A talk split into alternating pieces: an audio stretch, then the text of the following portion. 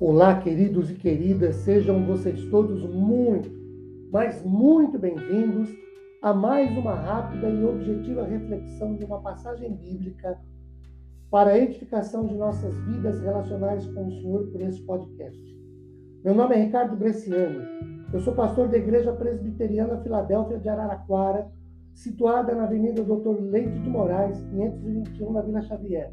É uma satisfação expor um trecho da palavra do Senhor com todos vocês. Hoje, a partir do livro de Jeremias, no capítulo de número 2 e o versículo de número 13, que lido diz-nos o seguinte: Porque dois males cometeu o meu povo.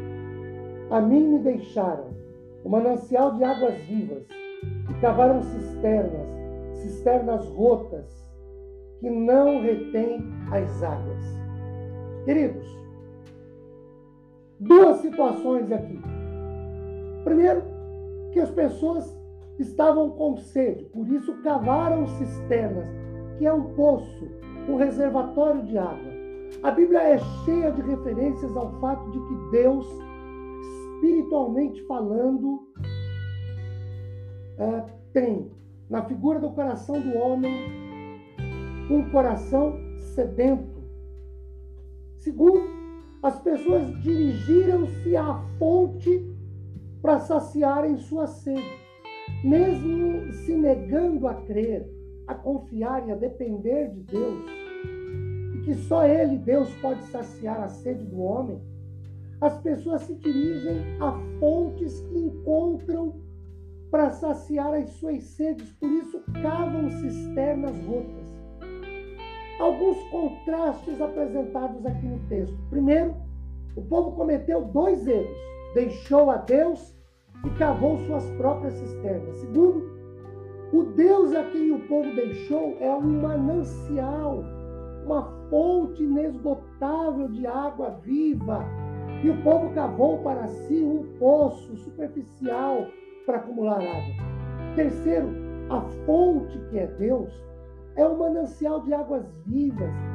E o povo cavou para si cisternas rotas, poços, cujas águas, na melhor das hipóteses, eram saloba. E também serão águas rasas, paradas, que logo se corrompem e se tornam nauseantes. Queridos, trocar o Senhor, substituir a Deus, o manancial de águas vivas, abundantes, por poços que as pessoas cavam com algumas eh, tecnologias ou que buscam para si, através de uma série de situações, no máximo trarão águas estagnadas que apodrecem com o passar do tempo e que não se deve beber e que não saciam a sede. Deus é a fonte inesgotável de água da vida. Fora dele, o que se tem são águas podres, águas mortas, águas que não saciam a sede. A questão é: o que temos buscado? Tendo Deus, algumas pessoas acabam por deixá-lo e aí, quando se deixa o Senhor, quando se abandona o Senhor, o que sobra, e o Senhor, fonte de água viva, o que sobra é água parada, água morta.